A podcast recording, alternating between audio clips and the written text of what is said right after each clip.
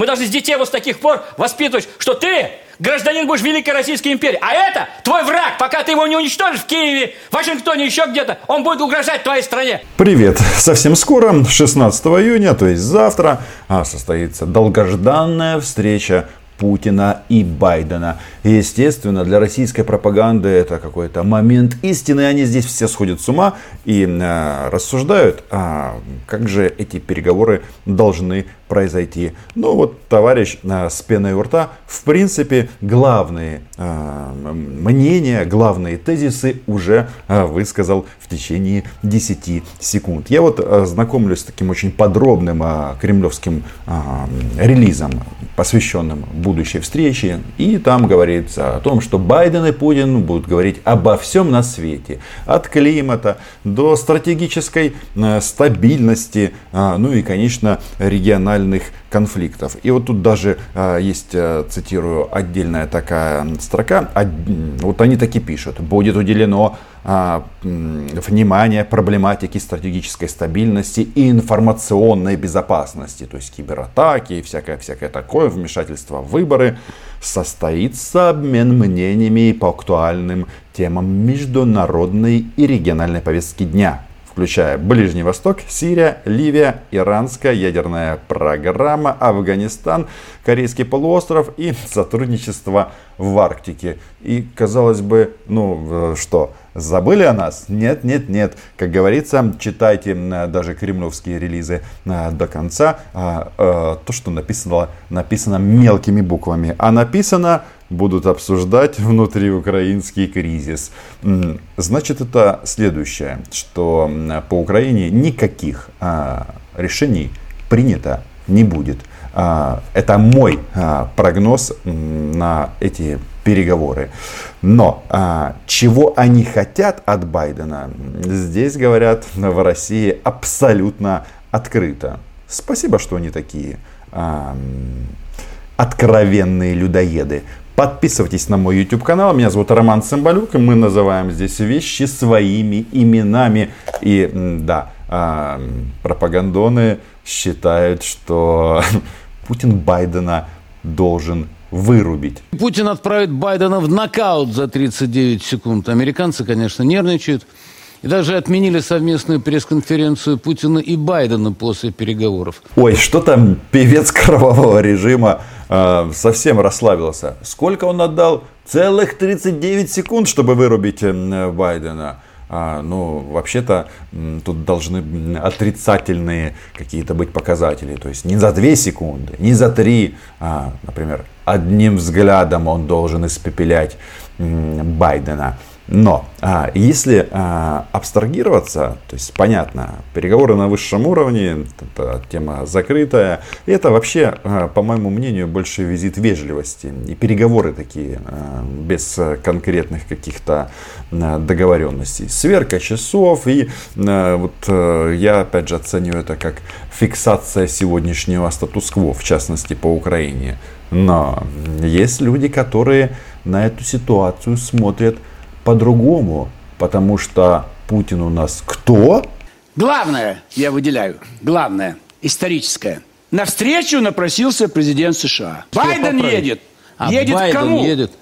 Отчитаться едет отчитаться перед верховным правителем. Это... Путин президент всего мира, а Россия, как известно, нигде не заканчивается, тем более, а, как мы тут а, неоднократно слышали с уст вот этих вот а, кремлевских товарищей, все, этот американский Акелла промахнулся, и Америка теперь не может быть лидирующей страной на этом пространстве. Поэтому можно и, как вы понимаете, нужно перейти к главной теме, которую а, вот эти вот товарищи предлагают вынести на обсуждение Путина и Байдена. Украина. Здесь мы должны объяснить Байдену. Джозеф, вот бывшие советские республики – это наша зона влияния, и мы сами решим, что там будет происходить. Какое будет решение по отношению к нам, догадаться несложно. Ну, и дело тут, конечно, не в Байдене, а в нас. То есть, если вот они покоряют Украину, модель, хм, она уже опробована на восточных регионах Украины, которые э, во многом были русскоязычные, остались только, да, э, теперь там никого не ущемляют, но вы это реалии э, русской смерти, или российской смерти, и российского мира прекрасно понимаете. Мы на этом канале, на канале там, Дениса Казанского говорим об этом очень и очень много. И вот это они хотят. Они хотят карт-бланш по Украине. Да? Слушай, Джо, слушай сюда. Тогда он скажет, а что взамен бы Америка могла получить? Байден скажет, я понимаю, что Украина это бывшая часть Российской империи, Советского Союза, Белоруссия, Кавказ, Средняя Азия. А вот тут внимание, внимание всем а, постсоветским так называемым странам. А, годы идут, но аппетит у этих товарищей только разгуливается. Видите, а, там и до Казахстана, кстати, дошло. Казалось бы, вот Украина это а, страна, которая совсем пошла по такому непохожему для постсоветских государств пути развития. У нас президенты меняются, вообще нету вот этой тоталитарной вертикали, но когда они говорят о территориальных претензиях, разницы абсолютно никакой. Но у нас есть точки соприкосновения. Ближний Восток, давай. Ближний Восток, что? В Сирии что-то не нравится, давай договоримся. Но чтобы Асад не слышал этого. Давай договоримся, как мы до конца урегулируем в Сирии, чтобы и овцы были целы, и волки сыты. Как себе интересно э, Мишка позиционирует на российский, да? А, овцой может прикинуться, а может и волком. Но идея в чем? Что давайте обменяем Сирию на Украину. Человек, когда а, Российская Федерация и Путин отдал приказ о уводе российской группировки в Сирийскую Арабскую Республику, они туда самолеты отправили, засекретили предварительно перед этим а, российские потери в так называемое мирное время, и никто точно не знает, сколько российских солдат и офицеров там отставили свои а, жизни. А, но прямым текстом, опять же, давай обменяем. Но, понимаете, Украина это не вещь, и ее невозможно менять. И тут я абсолютно спокоен. И, опять же, а, Путин перед э, встречей с Байден, Байденом о чем говорит? О внутриукраинском конфликте. А что говорит G7, большая семерка? Что, ребята, эти русские медведи а, под шкурой овцы. вы участник конфликта, и вы ведете войну против соседнего государства. Это все э, фиксируют, правильно? Вот одна договоренность есть. Но вы закрываете Украина проект и Белоруссия. И будущее этих двух территорий, вхождение в состав России. И никого это касаться не должно. Потому что это наша русская земля. Тут, наверное, белорусам все-таки надо объяснить, что значит это на практике. Ну, они, в принципе, уже немножечко с э, такими элементами концлагерей познакомились. Но, по-моему, эти э, дикие братья, так называемые, очень так э, ярко это все объяснили на примере изоляции. Хотя, еще раз, э, в Минске, очевидно, уже своя есть изоляция, то есть концлагерь. А, и, возможно, не одна. И вот это, если мы все с вами решим, тогда останется еще один вопрос. Дальний Восток. Это для следующей встречи.